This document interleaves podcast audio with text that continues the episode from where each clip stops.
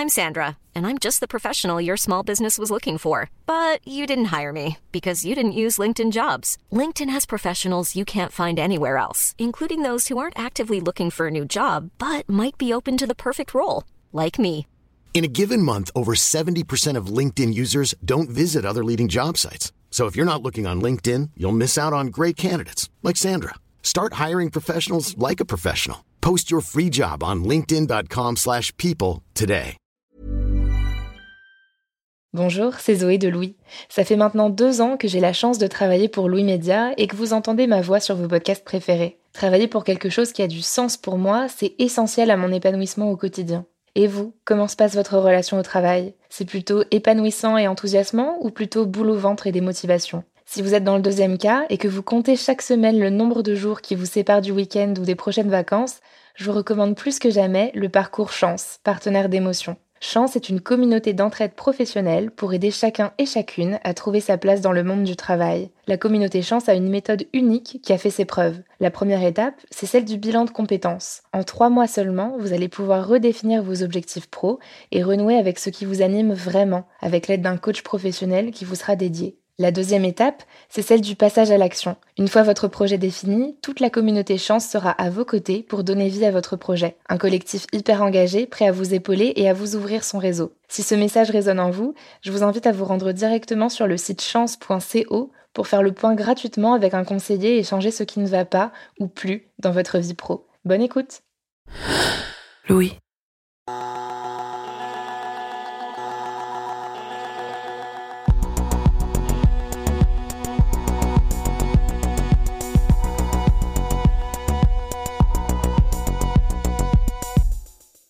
Est-ce que la vie s'arrête quand un proche meurt? Pour la personne endeuillée, ça peut durer longtemps avant qu'un semblant de normalité revienne. Pour l'entreprise, par contre, le deuil a une durée bien précise. Ce sont quelques jours de congé que le salarié est autorisé à prendre. Et ensuite, une fois que ces jours sont passés, les funérailles sont terminées et reste le plus dur. L'absence qui colle à la peau, un bout de cœur qui s'en va, et il faut retourner travailler. Pourtant, pour les trois quarts des salariés endeuillés, travailler, disent-ils, les aide à surmonter la perte d'un proche. Alors travailler, ça peut faire du bien, d'accord, mais travailler pas dans n'importe quelle condition. Dans cet épisode, Hélène Lefrançois s'est demandé ce qu'il se passait sur notre lieu de travail quand quelqu'un traverse l'un des moments les plus difficiles de sa vie.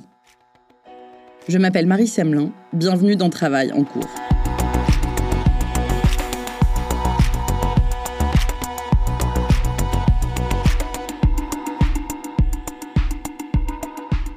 Le processus du deuil a été théorisé par la psychiatre suisse Elisabeth Kubler-Ross. Elle l'a découpé en cinq phases. Le déni, la colère, le marchandage, la dépression et l'acceptation. Sauf que ces étapes ne sont que des indications, car chaque deuil est différent. Chaque cheminement est unique. Et le deuil peut être long. Très long. Alors quand on traverse un deuil et qu'en même temps on travaille, est-ce que le monde de l'entreprise prend en compte notre douleur? Ou est-ce que la mort, c'est encore tabou? J'ai posé la question à Tanguy Châtel. Il est sociologue et spécialiste du deuil. La première réponse, oui, c'est tabou, parce que si on entend par tabou le fait que c'est des sujets qui existent mais dont on ne veut pas parler. Donc dans cette lecture-là, c'est tabou. Alors les conséquences, c'est que la personne qui vit euh, un deuil avec tout ce que ça peut avoir comme effet euh, physique, psychologique, euh, social, affectif, en termes de valeurs, tous ces bouleversements, en termes de lieu de vie, en termes de finances, il y a plein de bouleversements, et eh ben la personne se retrouve à devoir gérer ça comme si c'était sa seule affaire. donc elle va garder ça pour son, son, moment privé. Or, ça a un impact sur la vie de l'entreprise, ça a un impact sur la vie des équipes. Donc le fait euh, qu'on ne se soit pas donné les moyens de gérer ces situations, de les connaître, puis de les, de les gérer, euh, le collectif prenant le relais d'une certaine manière, euh, ben ça, ça, illustre qu'il y a encore quelque chose qui est un impensé autour de ça. Pour autant, quand on a vu au mois de janvier dernier le débat sur le congé pour la perte d'un enfant prendre autant d'ampleur et qu'on s'est rendu compte que l'entreprise avait un rôle à jouer là-dedans, eh bien, ça a été une véritable révélation.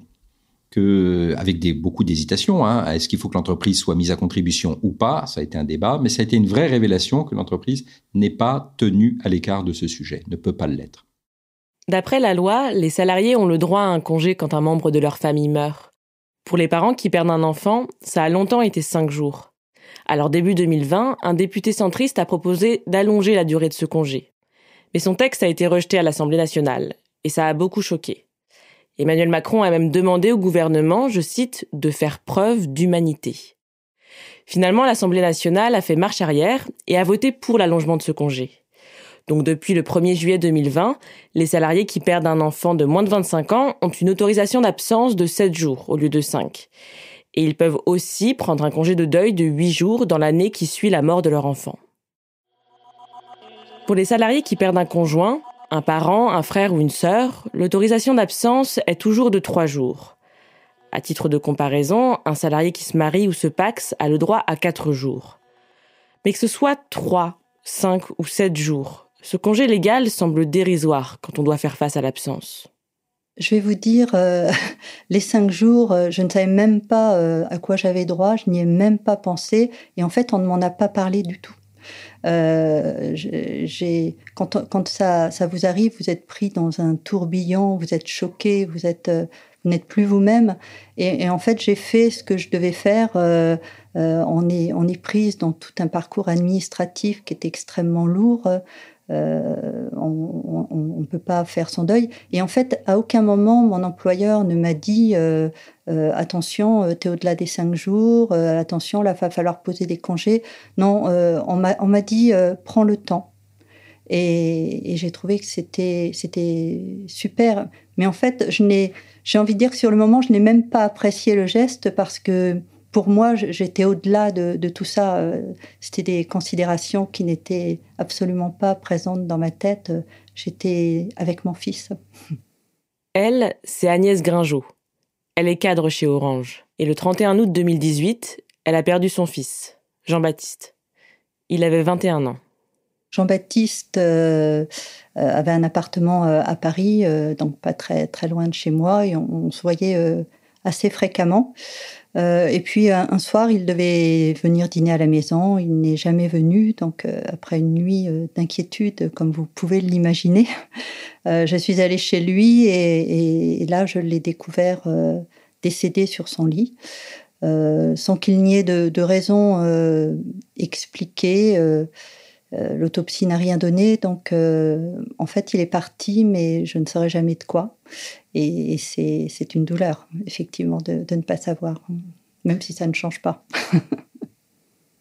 le soir où j'ai découvert, j'ai appelé mon manager euh, pour lui expliquer ce qui venait de m'arriver.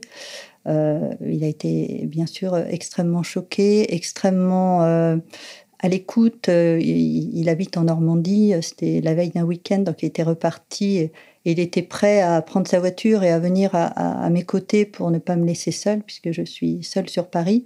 Euh, j'ai pas de, pas d'autre famille. Euh, donc j'ai trouvé que ça, enfin la, démarche, je me suis sentie en fait euh, euh, prise en charge et, bien bien entourée en tout cas. Au bout de combien de temps vous êtes revenu au travail? Alors je suis revenue au travail quatre semaines après.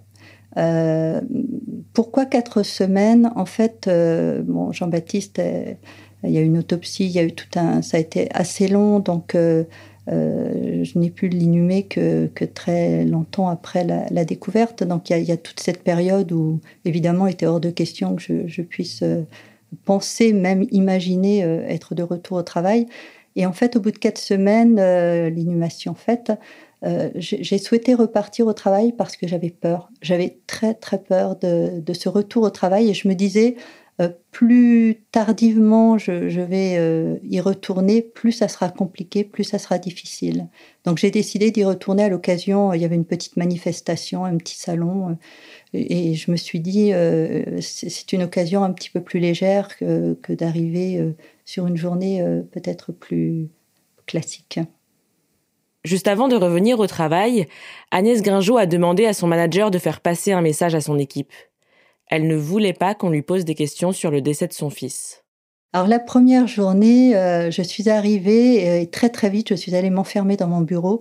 J'avais très peur de, côtoyer euh, quelqu'un et en fait, j'avais peur d'avoir des, regards de pitié, d'avoir des, j'avais peur qu'on me parle et je me suis dit si on me parle, je vais m'écrouler, je ne suis pas capable. Donc je me suis enfermée dans mon bureau et euh, protégée et j'ai vu que mon manager et, au bout d'un moment, je me suis dit bon, il faut, faut que je sorte. et donc j'ai sauté le pas, je suis allée à la rencontre euh, des personnes qui, sont en open space la consigne avait été passée par, euh, par mon manager euh, et donc personne ne m'a, parlé. On, je n'ai eu que des. On m'a serré la main, on m'a embrassé, on m'a. On, m'a, on a fait part de beaucoup de bienveillance et, j'ai été, été rassurée et j'ai pu aller à nouveau me réfugier dans mon bureau. mais plus rassurée et, j'étais contente d'être venue et d'avoir fait cet exercice un peu que j'appréhendais beaucoup d'ailleurs. Agnès Gringeau vit seule et elle considère que reprendre le travail l'a aidée. En fait, c'est le cas des trois quarts des actifs endeuillés. C'est ce qu'on peut lire dans l'enquête sur les Français face au deuil réalisée en 2019 par le CREDOC, le Centre de recherche pour l'étude et l'observation des conditions de vie. Mais la démarche d'Agnès Gringeau est personnelle. Il y a ceux et celles qui, comme elle, ont besoin de reprendre une routine rapidement, et d'autres qui ont besoin de plus de temps. Je m'appelle Thomas, euh, j'ai 36 ans, je suis marié, euh, j'ai deux filles, euh, Eva qui avait 6 ans et qui est décédée il y a deux ans maintenant, et Elisa qui a 4 ans à présent. Thomas est juriste en entreprise. Il préfère ne pas donner son nom de famille parce que quand sa fille est décédée, ça ne s'est pas bien passé avec sa boîte. À partir du moment où malheureusement elle est décédée, euh, on m'a laissé un petit peu de temps quand même euh, pour, euh, pour me recontacter, mais ça s'est fait au bout de 15 jours, même parfois de façon très maladroite par mon supérieur direct qui m'a contacté en me proposant de déjeuner avec lui et de d'aborder avec lui l'hypothèse de mon retour et quand est-ce que je voulais revenir. ça, ça faisait 15 jours que ma fille était décédée. J'étais absolument pas dans un état de penser, même simplement, à pouvoir retourner au travail. L'idée même de reprendre le travail me, paraissait complètement surréaliste et inenvisageable. Donc tout de suite, je, euh, je les ai contactés pour leur expliquer que, que j'avais besoin de temps. Et euh, très vite, il y a eu une discussion où j'ai contacté les RH et on m'a expliqué qu'il fallait faire attention parce que si je me mettais en arrêt maladie, il y allait potentiellement avoir un contrôle de la médecine du travail, euh, du médecin de la Sécu. Euh, tout ça avec une idée de sous-jacente que mon arrêt n'était pas justifié en soi et que potentiellement il allait être mis en question. Donc potentiellement j'allais perdre des droits euh, sur cet arrêt-là, avec vraiment un, sens de culpabilisation assez important. Mais comme on n'en était pas possible et que pour moi il n'était pas possible de vraiment retravailler parce que ça, m'était inconcevable à ce moment-là, je n'en étais pas en capacité on a eu un arrêt de travail euh, qui s'est renouvelé. Et euh, lorsque je suis revenu en janvier 2019, euh, la situation était beaucoup plus compliquée en fait que je ne le pensais. Et il y avait vraiment une brisure qui s'était passée, une cassure dans la relation avec mon employeur, avec ma direction. Moins de plus 2, moins de plus 1 et les RH. parce qu'au fond, en fait, et avec le recul, j'ai compris qu'en fait, ils n'avaient pas accepté le temps que j'ai pris pour revenir ils avaient considéré que c'était pas, euh, voilà, c'était de mon, pour mon bien-être, il était nécessaire que je revienne travailler.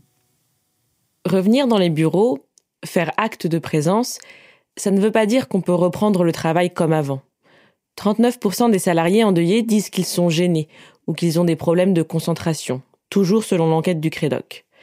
Ces personnes-là, pour recommencer à travailler, elles ont besoin d'aménagement. Alors, Effectivement, euh, quand euh, on revient quatre semaines après avoir perdu son enfant, euh, on est on est ailleurs, on est en état de choc. quatre semaines, le état de choc n'est pas passé. On est dans un autre monde. je n'avais qu'une idée, c'était lui. Je ne pensais qu'à lui. Euh, ma concentration était nulle, euh, mon envie de travailler était absente. En fait, j'étais là, euh, j'étais présente physiquement, mais totalement absente et, incapable de produire quoi que ce soit.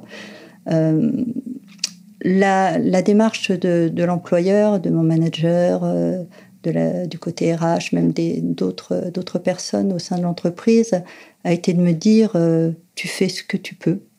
Euh, tu es là, c'est bien, on est content que tu sois avec nous, que tu sois revenu, c'est mieux pour toi euh, plutôt que d'être isolé. et prends ton temps et, fais comme tu peux. Donc, j'ai eu aucune pression pour pour me remettre sur un dossier ou un autre. On m'a même dit tous les dossiers que tu traitais avant, laisse-les. Et si tu veux t'occuper, tiens, voilà, voilà quelque chose de nouveau fais-en ce que tu en veux et, voilà, on, verra ensuite. Donc prends ton temps et ça a vraiment été le, le leitmotiv. Prends ton temps. Thomas, lui, a demandé un mi-temps thérapeutique. Et là encore, son entreprise a été réticente. Après un arrêt de quelques mois et puis en raison de, du motif de cet arrêt, euh, il n'était pas possible de reprendre directement à 100% parce que parce qu'il fallait euh, se réhabituer euh, et se réacclimater. Donc j'ai au départ j'ai proposé, j'ai demandé à avoir un mi-temps thérapeutique, donc être à 50% euh, les premiers mois. et donc je suis revenu à peu près, je suis revenu deux jours et demi par semaine, du lundi au mercredi midi, et du mercredi midi au vendredi, j'étais absent en, en arrêt ça aussi, ça a été, enfin là, ça a été un autre élément qui a été compliqué pour euh, pour ma hiérarchie et les RH à accepter parce que c'était quelque chose qui était euh, euh, très compliqué pour eux à organiser. ils, n'acceptaient pas vraiment que je sois là deux jours et demi par semaine. ils considéraient qu'il y avait des dossiers qui devaient être faits et que j'étais pas là pour les faire, donc c'était compliqué. voilà, c'était un, facteur de tension assez fort. Euh, avec ma hiérarchie, euh, tout de suite au bout d'un mois de reprise, euh, lorsque je leur ai annoncé que je voulais renouveler mon mi-temps thérapeutique, j'ai senti que les choses se passaient pas très bien et qu'ils acceptaient pas vraiment la situation. À ce moment-là, pour moi, il faut comprendre qu'en fait, quand j'ai repris le travail au mois de janvier, le mi-temps thérapeutique était nécessaire parce que simplement d'être présent au travail était pour moi un effort il fallait y aller petit à petit. Euh, au tout départ, le premier jour, j'étais pas certain de pouvoir arriver à aller jusqu'au travail. Donc ça a été euh, une sorte de réacclimatation à tout ça. Donc c'était au départ euh, retourner au travail, donc reprendre les transports pour aller au travail, se remettre, comme je travaillais en costume, en costume. ça générait un stress très important pour moi. Il y avait à ce moment-là, c'était très compliqué, ça me créait des migraines. Enfin, j'étais pas dans un état propice à travailler. Donc petit à petit, il fallait que je revienne, mais je savais que j'avais besoin de revenir doucement et de façon évolutive. Et en fait, ma hiérarchie avait du mal à accepter ça, et eux, ils considéraient qu'en fait, il fallait que je revienne, que c'était nécessaire. Euh, je pense, en quelque sorte, euh, pour eux, ils considéraient que les choses étaient terminées. Euh, de par le décès de ma fille, maintenant, c'était terminé, et il fallait reprendre le travail. Point. Avec les expériences de Thomas d'un côté et d'Agnès Gringeau de l'autre, on le voit. Ce qui facilite ou complique le retour au travail, c'est l'empathie, surtout des managers, mais aussi des RH. Au moment de mes difficultés avec euh, ma direction euh, sur mon mi-temps thérapeutique, en fait, les RH n'ont pas du tout été euh, aidants. Ils ont été même plutôt facteurs de déstabilisation. J'ai été convoqué au bout de peut-être un mois et demi ou deux, au moment du renouvellement de, de mon mi-temps. J'ai été convoqué par ma chargée de carrière de l'époque et euh, qui avait uniquement un seul objectif, c'était de me mettre la pression, euh, de me pousser à revenir à 100%, avec, euh, avec un dialogue et un discours qui était complètement hallucinant et surréaliste par rapport à ma situation, avec un niveau d'empathie qui était au niveau du néant, en fait. le discours a été tel quel. bon, bah maintenant, c'est bien il va falloir revenir au travail. C'est important de revenir au travail. Maintenant, c'est bon. Je pense que euh, l'entreprise a été euh, assez gentille euh, et assez conciliante pendant plusieurs mois. Bon, bah maintenant, il faut revenir travailler. C'est tel quel quasiment le discours que j'ai eu. avec une pression en me disant que je créais une désorganisation pour mon service avec un sous-jacent, euh, comme moi je, le savais parce que je suis dans le monde juridique, euh, la notion de désorganisation, ça peut être aussi après un motif de licenciement. Donc il y avait une vraie pression qui était mise à ce moment-là. et clairement, à ce moment-là, on était à peu près au mois de, mars-avril 2019. Ça faisait même pas un an que ma fille était décédée. tout de suite, en sortant de ce rendez-vous que je n'ai pas du tout anticipé, c'était vraiment un vrai choc pour moi. je suis d'une nature assez combative. Donc dans ces cas-là, lorsqu'on me, pousse, je donne la réaction, je me laisse pas faire, et si je dois m'effondrer, je m'effondrerai après une fois que c'est fini. Donc euh, j'ai réagi, euh, je lui ai fait comprendre que c'était inadmissible la façon dont elle me parlait, je lui ai fait comprendre que euh, son rapport de force, ben, il fallait qu'elle le maintienne parce que moi j'allais le tenir. Et je suis aussi allé voir ma hiérarchie pour leur faire comprendre que c'était complètement abject la façon voilà, le comportement des RH. Et c'était très compliqué. Et moi, à ce moment-là, clairement, j'ai failli, j'ai senti que j'ai failli tomber un peu dans une sorte de, de moment très bas et que je pouvais glisser un peu peut-être dans une dépression ou quoi que ce soit. Mais bon, j'ai pu réagir parce que j'avais euh, la stabilité pour le faire et peut-être la ressource à ce moment-là de le faire. Euh, donc clairement, non, les RH ne m'ont pas aidé.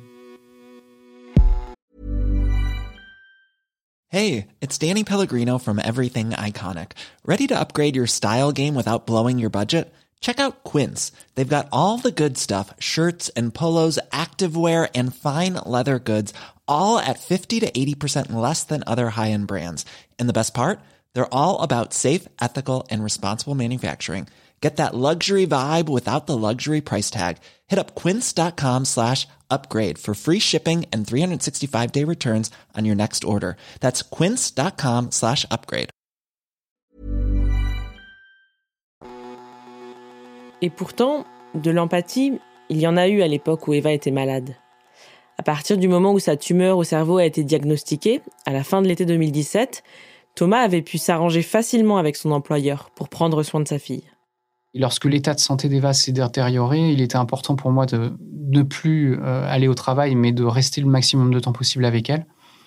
Donc à ce moment-là, j'ai recontacté mon employeur, euh, ma direction et les RH pour leur expliquer la situation, pour leur dire que j'avais besoin d'avoir du temps et, euh, leur expliquer qu'il y avait un mécanisme de don de congé euh, qu'ils ne connaissaient pas.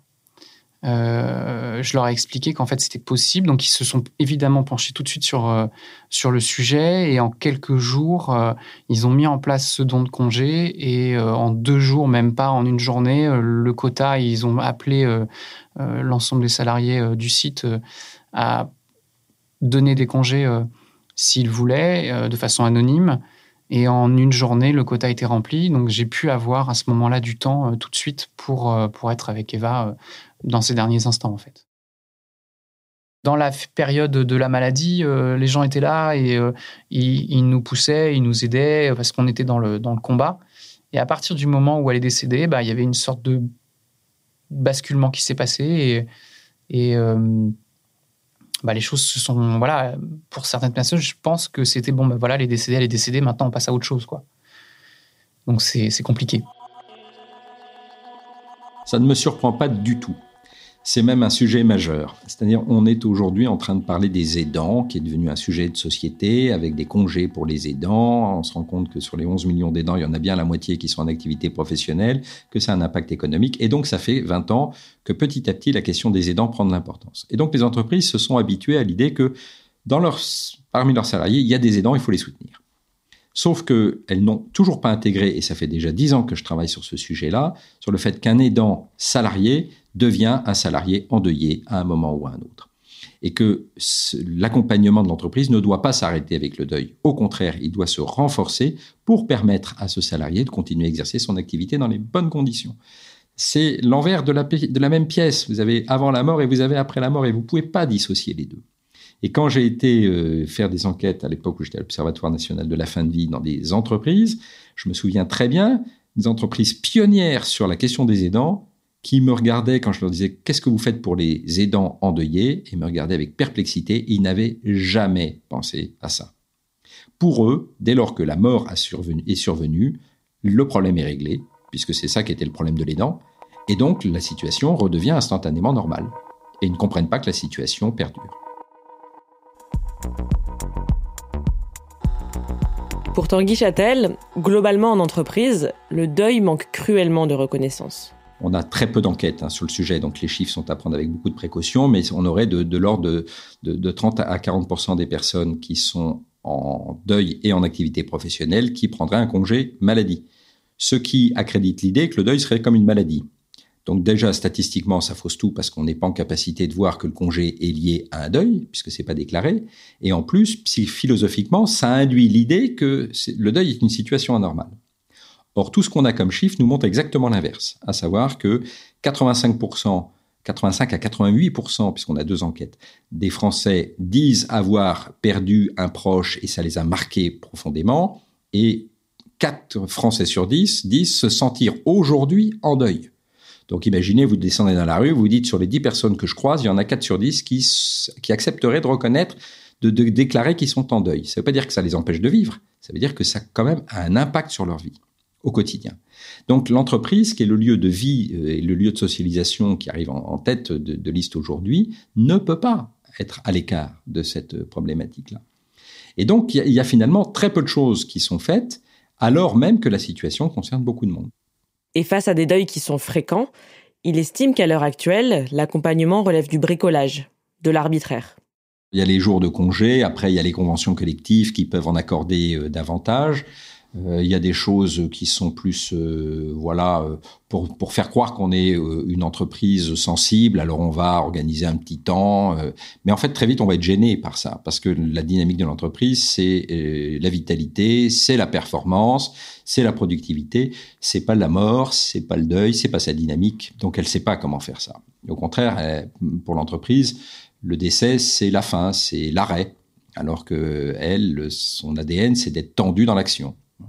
Donc finalement, il y a très peu de choses qui se font. Il y a des choses qui se font au niveau informel entre collègues, des repas, euh, des temps de parole euh, dans les bureaux, mais, euh, mais au niveau institutionnel, il n'existe des choses que lorsque un des grands dirigeants de l'entreprise, un des top managers ou le patron, a lui-même été confronté à des situations semblables euh, a pu faire l'expérience que dans l'entreprise, il était obligé de faire, de donner le change, qu'il n'arrivait pas à être reconnu dans, dans, dans la difficulté qu'il traversait, et du coup, à partir de ça, décide d'entreprendre, de, de, changer la culture de l'entreprise. Mais c'est rarissime.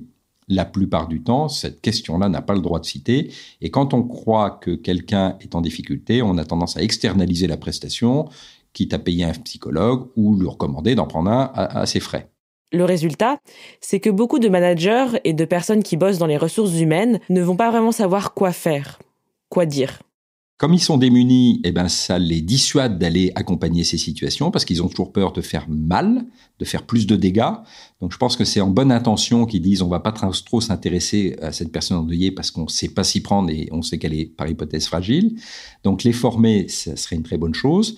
La deuxième chose qu'il faut quand même bien intégrer, c'est que face à une personne en deuil, c'est normal de se sentir impuissant parce qu'on est face à une configuration qui est quand même très particulière et on n'a pas une boîte à outils.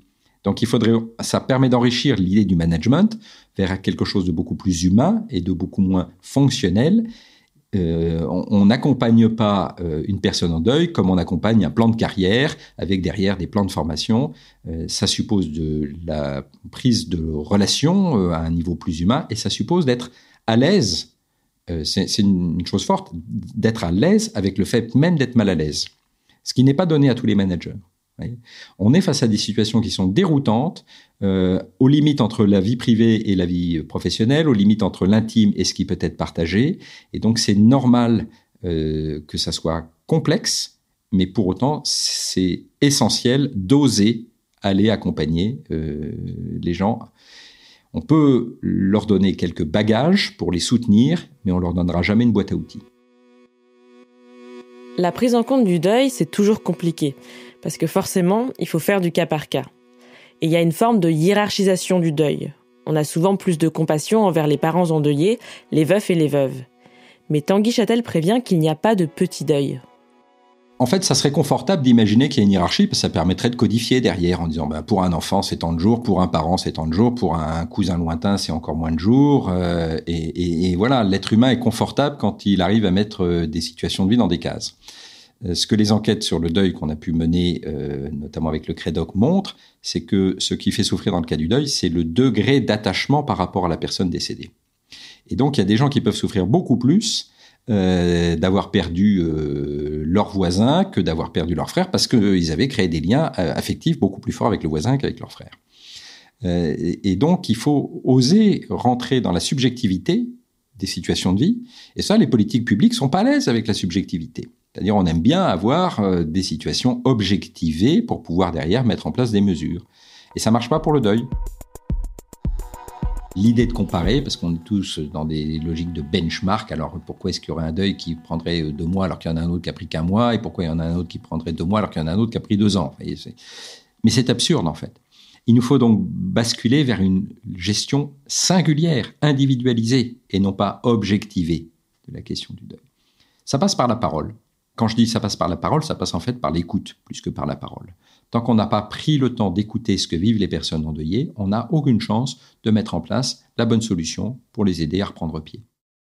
Parce que son deuil a été mal pris en compte, Thomas, lui, s'est retrouvé dans des rapports de force constants avec sa hiérarchie. Et progressivement, il a même été mis à l'écart. J'ai travaillé euh, jusqu'à la fin d'année 2019 euh, à 100%, euh, sans aucun problème. Je faisais les dossiers. Simplement, en parallèle, mon N plus 2, le directeur du, département, avait initié aussi une, réorganisation complète de mon service, où en fait, il avait pour ambition de changer de mon N plus 1 et de mettre quelqu'un d'autre à la place. Pendant un temps, il m'a proposé des choses. Euh, il m'a proposé sur des postes euh, un peu différents, mais clairement, je sentais que c'était pas. Euh, j'étais pas du tout, du tout dans le, dans le futur organigramme et que ce qu'on me proposait n'était pas du tout intéressant, que c'était plutôt une voie de garage.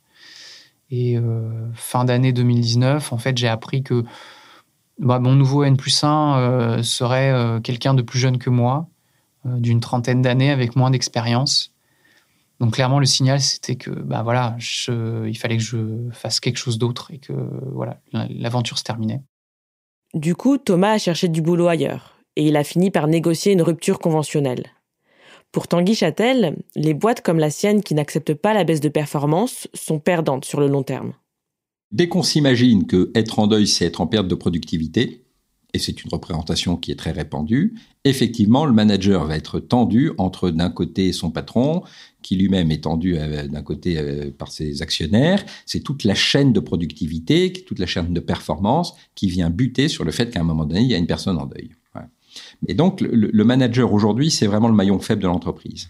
C'est celui à qui on demande d'avoir un management de proximité, mais un management dynamique qui va renforcer la performance, alors même qu'il faut accepter que certaines personnes ne sont provisoirement pas en capacité d'être performantes.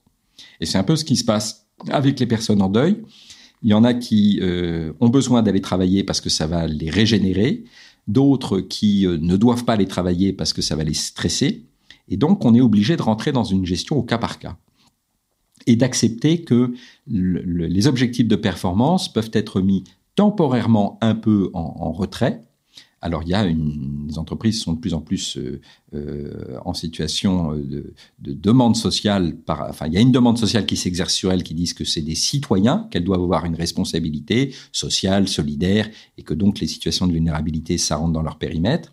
Mais euh, il faut aussi penser que une personne endeuillée qui aura été correctement, correctement accompagnée par l'entreprise peut développer une loyauté accrue par la suite, peut acquérir pendant toute euh, la période de sa fragilité euh, des soft skills, des, talents, des compétences qu'elle va pouvoir apporter en termes ne serait-ce que de lien social, de qualité d'écoute, euh, de, sensibilité aux situations qui pourraient déraper en interne, elle va pouvoir apporter tout ça à l'entreprise. Donc, il nous faut penser la performance, non pas en termes de productivité ou de performance financière, mais en termes de performance sociale, et notamment la qualité du lien social. Tout ça, ça va être des valeurs qui devront à terme figurer dans l'actif de l'entreprise. L'entreprise sera jugée aussi, euh, et elle est déjà euh, sur ça. Donc, accepter d'accompagner des personnes en deuil et de leur laisser le temps de traverser cette épreuve est une manière de penser l'entreprise dans une vision à long terme. Et c'est ça qui, c'est là où le bas blesse aujourd'hui, c'est que les managers comme les entreprises sont pressés par le court terme. Comme l'entreprise et le manager d'Agnès Gringeau ont été très flexibles avec elle après la mort de son fils, ça a créé des liens très forts. Tellement forts que quand son manager a changé de poste, elle a aussi décidé de changer de service pour pouvoir le suivre. Pourquoi, pourquoi j'ai voulu le suivre? Euh, Bien parce que, euh, bien que je reprenne goût et que je, recommence à, travailler, il y a une grande fragilité. Hein. Tout, est, tout est encore euh, très, très récent malgré tout. Et, euh, et, je ne me sentais pas capable de, de continuer sur mon poste, pourtant, hein, euh, poste que je, je, connais bien, avec un, un autre manager. pas capable parce que j'ai besoin en fait d'être rassurée, j'ai besoin de cette confiance, j'ai besoin de cet échange, j'ai besoin. Il a été là au, départ, hein, dès le départ, quand euh, je l'ai appelé tout de suite, et, c'est ça me rassure en fait. Et ça a été très difficile à, communiquer de, de, cette façon, euh, et j'ai choisi de dire la vérité parce que je pense que c'est c'est le mieux à faire. Et donc, je suis allée voir l'autre manager en lui disant euh, Écoute, je, ne souhaite pas poursuivre euh, avec, toi sur, euh, sur mon activité. Ce n'est pas contre toi, c'est pour moi, en fait. C'est comme ça que je l'ai exprimé. C'est pour moi parce que j'ai besoin de, rester avec mon manager actuel qui est, qui est un point d'appui important. Mais au-delà de l'empathie de tel ou tel manager, est-ce qu'il y a d'autres facteurs qui font que le deuil est plus ou moins bien pris en compte et accompagné? La taille de l'entreprise, par exemple. Est-ce que ça change quelque chose si on est dans une petite ou une grosse boîte? Dans les deux cas, il y a du positif. C'est-à-dire quand vous êtes dans une grosse entreprise, elle a les moyens d'organiser. Elle a les moyens de suppléer à la défaillance euh, provisoire d'un de, de, de ses collaborateurs mais on est là sur des chaînes qui sont euh, beaucoup plus automatisées et donc ça sera plus difficile de savoir ce que vit réellement la personne.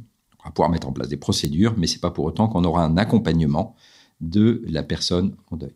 Dans les PME, c'est l'inverse.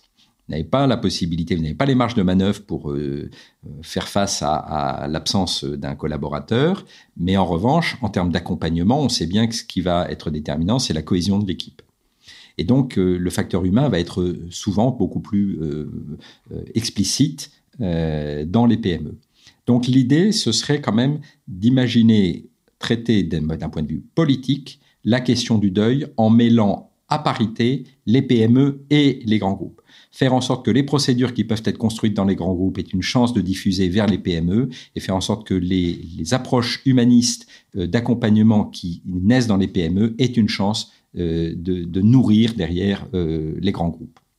Mais ça, ça suppose un portage politique parce que on peut pas juste laisser chaque entreprise décider pour elle-même comment elle va faire. Enfin, on le fait, mais si on veut que cette question prenne de l'ampleur, il faudra à un moment donné que le ministère de la Santé et des Affaires sociales euh, se pose comme arbitre, voire comme pilote de cette réflexion. Après le tollé à l'Assemblée nationale, une asso, Empreinte, a publié un livre blanc pour développer et encadrer l'accompagnement au deuil. Ce qu'elle propose, entre autres, c'est de former un référent deuil au sein des entreprises. Alors ce n'est qu'un début, mais ça permettrait au moins aux salariés endeuillés de pouvoir se tourner vers quelqu'un de formé, et aux managers d'être un peu moins démunis. Vous venez d'écouter Travail en cours. Si vous voulez nous raconter une histoire à propos de votre travail, vous pouvez nous écrire à hello at Hélène Lefrançois a réalisé cet épisode sur le deuil au travail. Louise Emerlet est chargée de production, Cyril Marchand était au montage et à la réalisation. La musique est de Jean Thévenin et le mix a été fait par Olivier Baudin. Marion Gérard est responsable de production et Maureen Wilson responsable éditoriale. Mélissa Bounois est à la direction des productions et Charlotte Pudlowski à la direction éditoriale. Vous pouvez nous retrouver là où vous avez l'habitude d'écouter vos podcasts Deezer, iTunes, Spotify, SoundCloud. Vous pouvez aussi nous laisser des commentaires et des étoiles. Et si l'épisode vous a plu, n'hésitez pas à en parler autour de vous. Si vous aimez ce podcast, découvrez les autres podcasts de Louis. Émotion, Une autre histoire, Le Book Club, Entre, Injustice. À bientôt.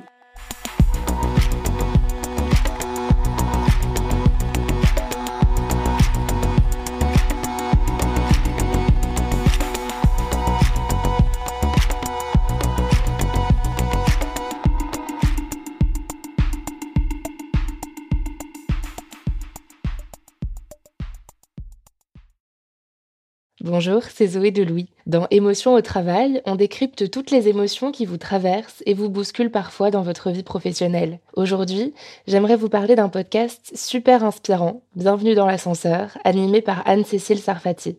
Dans chaque épisode, elle reçoit des personnes au profil varié, médecins, responsables commerciaux, chefs d'entreprise, qui ont su gravir l'ascenseur social. Partis de rien, il et elle partagent leur parcours, leurs rêves, leurs doutes, leurs émotions dans lesquelles vous vous reconnaîtrez sûrement, et donnent des conseils pour oser monter dans l'ascenseur social quand on n'y croit pas pour soi-même. Alors allez découvrir ces belles histoires de réussite en écoutant Bienvenue dans l'ascenseur, disponible sur toutes les plateformes. Merci à Bienvenue dans l'ascenseur pour leur soutien, et bonne écoute when it comes to your finances, you think you've done it all. You've saved, you've researched, and you've invested all that you can. Now it's time to take those investments to the next level by using the brand behind every great investor, Yahoo Finance. As America's number one finance destination, Yahoo Finance has everything you need, whether you're a seasoned trader or just dipping your toes into the market. Join the millions of investors who trust Yahoo Finance to guide them on their financial journey. For comprehensive financial news and analysis, visit yahoofinance.com the number one financial destination, yahoofinance.com.